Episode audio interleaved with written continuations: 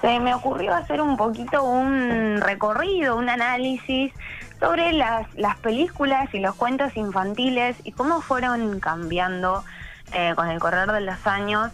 Eh, un poco un reclamo que hacemos eh, siempre las feministas, ¿no? Que bueno, estas cuestiones nos atraviesan por todos lados, desde niñas, a través de la cultura, a través de, de la música, como hablábamos la otra vez, a través de las películas y de la literatura. Eh, y también hubo una polémica hace un tiempito, que no sé si la viste, sobre el final de Blancanieves. No sé si tuviste la oportunidad de leer en, en las redes. No vi, no vi qué pasó con... Ah, sí, ahora recuerdo, ahora recuerdo.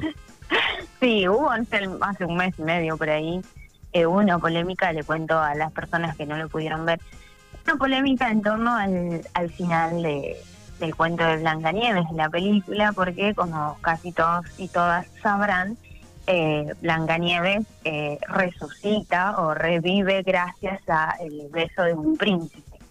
Eh, y bueno, desde el feminismo se eh, cuestionaba em, esta idea de em, seguir sosteniendo ciertas cuestiones que ya no están buenas, como por ejemplo esto del beso, ¿no? ¿Cuál es el problema con el beso del príncipe?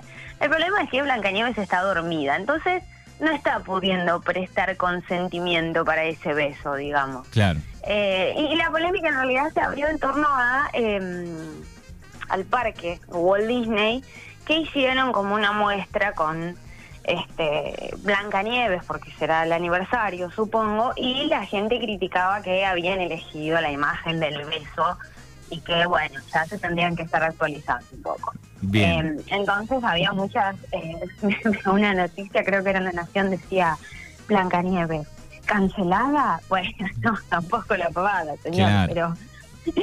Pero sí creo que está bueno que podamos empezar a, a pensar en qué nos, nos transmitían los cuentos y las películas eh, en nuestras infancias, ¿no? Que bueno, nosotros somos más o menos contemporáneos, así que tenemos Cenicienta, Blancanieves, La Sirenita, todas estas eh, películas que tienen muchas cosas en común.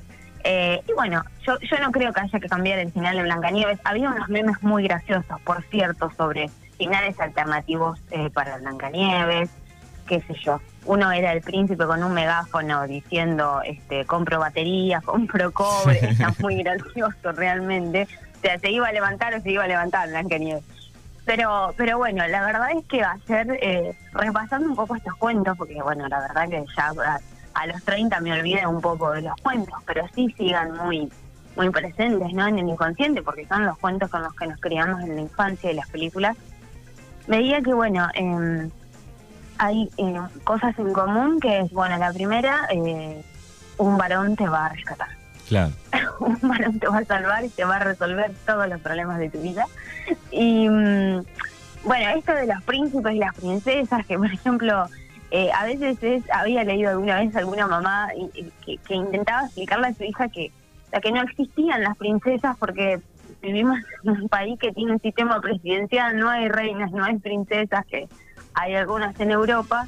Pero bueno, este anhelo de las niñas de cuando son chiquitas que quiere ser princesas porque es prácticamente lo que consumimos. Sí, ¿cuántos años pasaron, digo, no? Porque en algún momento esas historias en algún lado combinaban, ¿no? Eran más o menos, digamos, había una princesa, había un rey, digo, combinaban y digamos, para la época o, o 100 años después, más o menos andaba, ¿no? Después ya quedó como medio lejano en, yo diría, no sé, el 90% de los países, ¿no? Tal cual, tal cual. En algún momento eso fue contemporáneo.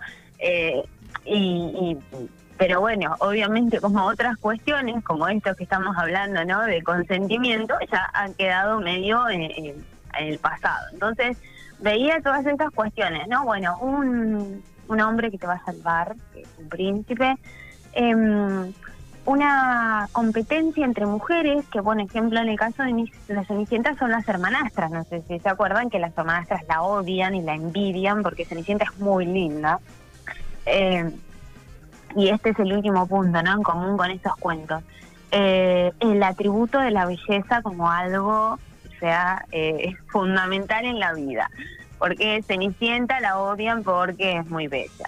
Eh, a Blancanieves su madrastra la odia y la quiere matar porque es la más linda del reino, ¿no? Y no es ella. y después tenemos ya la sirenita que para mí es como el... La sirenita es el extremo. de todo lo que está mal. en realidad de todo lo que está mal no, pero sí de, creo yo, de, de algo que ya no queremos, al menos por mi parte, transmitirle a las infancias, ¿no? Bueno, eh, la sirenita, para los que no recuerdan, eh, se enamora de un ser humano. Ya la historia de por sí, ya la historia de por sí es rara. es rara. Pero además es rara porque la tipa, o sea, dale, sirenita, la está pasando bomba y vas a dejar toda tu vida por un chabón que viste una vez. Dale, es rara. Sí, sí. Eh, bueno, ella visita a la bruja del mar y le pide que, le dé piernas para poder subir a la, superficie y salir del mar. Y eh, se la da a cambio de su voz, que era la más hermosa de todo el reino. Y mm, no solo esto, sino que ayer buscando me acordé, ¿no? De que la tipa le dice, mira, va a ser súper doloroso tener piernas, vas a sentir como que, que vas a estar caminando sobre espadas. Y también le advierte que solamente va a conseguir un alma si el príncipe la ama y se casa con ella, porque si él se enamora de otra y se casa con otra, ella se va a morir y se va a convertir en espuma de mar. ¿Y qué dice, la, qué dice la, la tarada sirenita? Sí, venga, dale, dame las piernas, dame se va a morir. me, hizo acordar a, me hizo acordar a Papá Noel, no se va a morir, dijo eh, Barili. Bueno, pero las sirenitas te están explicando todo, tenías todos los números, igual vas ahí, viste, es raro. Por un tipo que viste una sola vez en tu vida, es rarísimo. Y, no había, en la historia no, no había hombres sirenos, digamos, ¿no? Este, con cola. Creo que no hace mil años que la vi. Ayer miré un poquito ahí unos, unos trailers como para refrescar la memoria. Pero bueno, lo que, lo que sí, eh, más allá de que ahora lo cuento como gracioso, eh, estos son mensajes que van quedando cuando una es niña, ¿no? Bueno, podés dar todo por un señor que viste una sola vez. O podés estar esperando que venga un varón a rescatarte. Bueno, la verdad que no. Eh, entonces me parece interesante que Ahora en los últimos tiempos, las películas, sobre todo las de Disney y Pixar, que son como las más vistas y las, las más eh, conocidas, están teniendo otras improntas a la hora de comunicar y a la hora de dar un mensaje a las infancias. Eh, Después me quedé pensando que contemporánea esta, bueno, por ahí un poquito más nueva, estaba Mulan. Viste que Mulan salió medio de lo que veníamos viendo, que es del 98, y Mulan nos cuenta la historia de eh, una chica que eh, se hace pasar por un varón em, para enrolarse en el ejército, ya que eh, había una, una invasión eh, y el, emperador eh, ordena que había que reclutar a un varón por cada familia. Y como el padre de Mulan estaba muy enfermo y muy viejo, ella dice, no, me voy a hacer pasar por un varón, me voy a meter en el ejército, todo divino, porque eh, divino hasta que descubren que es una mujer, por supuesto. que bueno, esto es del 98, también ha quedado bastante... Mm, eh, antiguo, porque ayer, eh, precisamente, o antes de ayer en este país, eh, se, promulgó esta posibilidad de tener en el documento un género no binario, que, digamos, acá en Mulan había todo un tema por si era mujer y estaba en el ejército. Bueno, estamos próximos a un futuro donde muchas personas no van a decir si su sexo es femenino o masculino, sino que es no binario. O sea, Exacto. Eh, para mucha gente que por ahí no lo entiende, son personas que no se identifican ni con un sexo ni con el otro. Eh, y bueno, entonces cuando leí este Mulan digo, bueno, la verdad que hay mucha gente que no importa si es mujer o varón. Eh, pero bueno, imagínate, ahí eh, era todo un tema que, que ella se había hecho pasar por un varón y que encima peleaba re bien, viste, como no puedes ser mina y pelear bien. Claro. Después otra de las películas que, bueno, son más de ahora, del 2013, por ejemplo, está Frozen, que seguramente la han visto muchos porque fue muy conocida. Y está buenísima porque también no hay una historia de un príncipe que viene a salvar a una, no, sino que acá lo que nos cuenta es eh, una historia entre dos hermanas que, luchan eh, por sobreponerse a un montón de cuestiones, desde la desde la maldición, o no, no sé si es una maldición de, de Elsa que congela todo lo que toca, bueno, cómo su hermana eh, se las ingenia también para, para ayudarla y, bueno, está muy bueno porque lo que vemos es eso, una, una mm, este, comunión entre hermanas y entre algunos amigos que se van sumando como el muñeco de nieve y algunos más que están en el camino. Eh, después encontré que no la vi, vi la primera pero no vi esta, eh, de Los Increíbles 2 que se estrenó en el 2018. me encantó porque ahora la quiero ver porque eh, dice que mm, Helen, que es la mamá, que ellos son una, familia de superhéroes, dice, eh, Helen debe luchar contra un cibercriminal que planea hipnotizar al mundo a través de las pantallas de la computadora. Eso enfrenta a Mr. Increíble con uno de sus mayores desafíos, quedarse en casa y cuidar de sus tres hijos.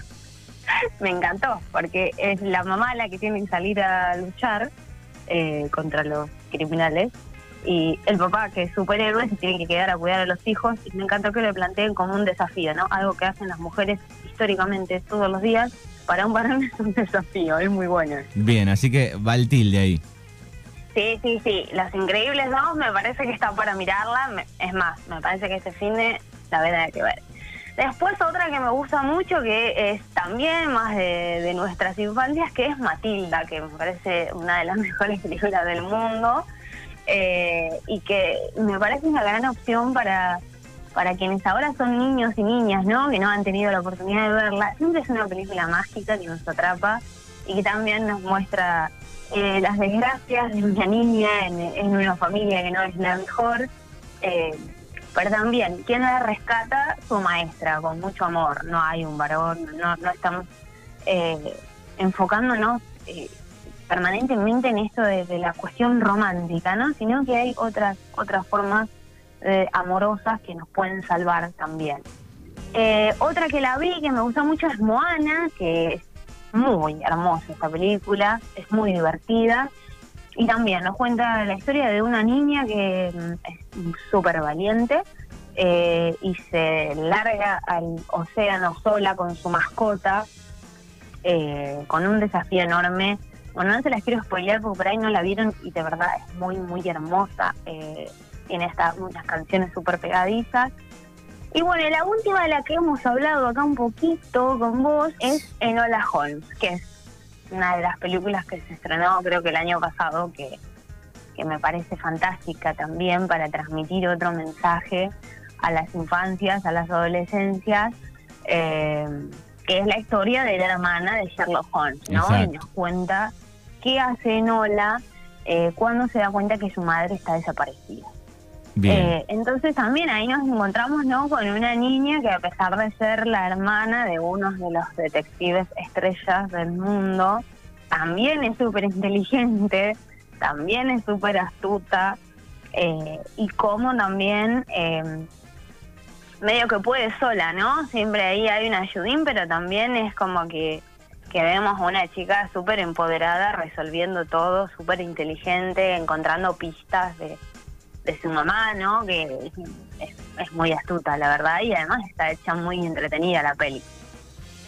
Sí, linda, linda película, realmente. Así que está bueno empezar a mirar un poco esto. Algunas cosas han, han ido cambiando, ¿no? El contenido de, la infancia no, obviamente no es el mismo, pero eh, algunos siguen dando vuelta a estas historias, estos cuentos que ya no van más. Sí, totalmente. Y yo creo que sobre, sobre la polémica de, cancelar a Blancanieves, yo creo que, nada, está bueno, eh, lo que hablábamos de la otra vez con las canciones, ¿no? Está bueno poder escucharlas o poder mirar Blancanieves y decir, cha, la verdad que eso no está bueno. Y ayer cuando buscaba de Blancanieves, eh, encontré eh, un final alternativo que proponía una señora que me pareció muy interesante, que era que en vez de que el príncipe llega y, la ve tan hermosa y despide a los enanitos que la dejen besarla, en realidad, en este final alternativo, el príncipe se lleva el ataúd de Blanca Nieves en su carruaje y en el camino, con las sacudidas ¿no? del camino, Blancanieves expulsa el trozo de manzana envenenada que tenía atragantado en la garganta y resucita. Me parece fantástico. Bien, bien.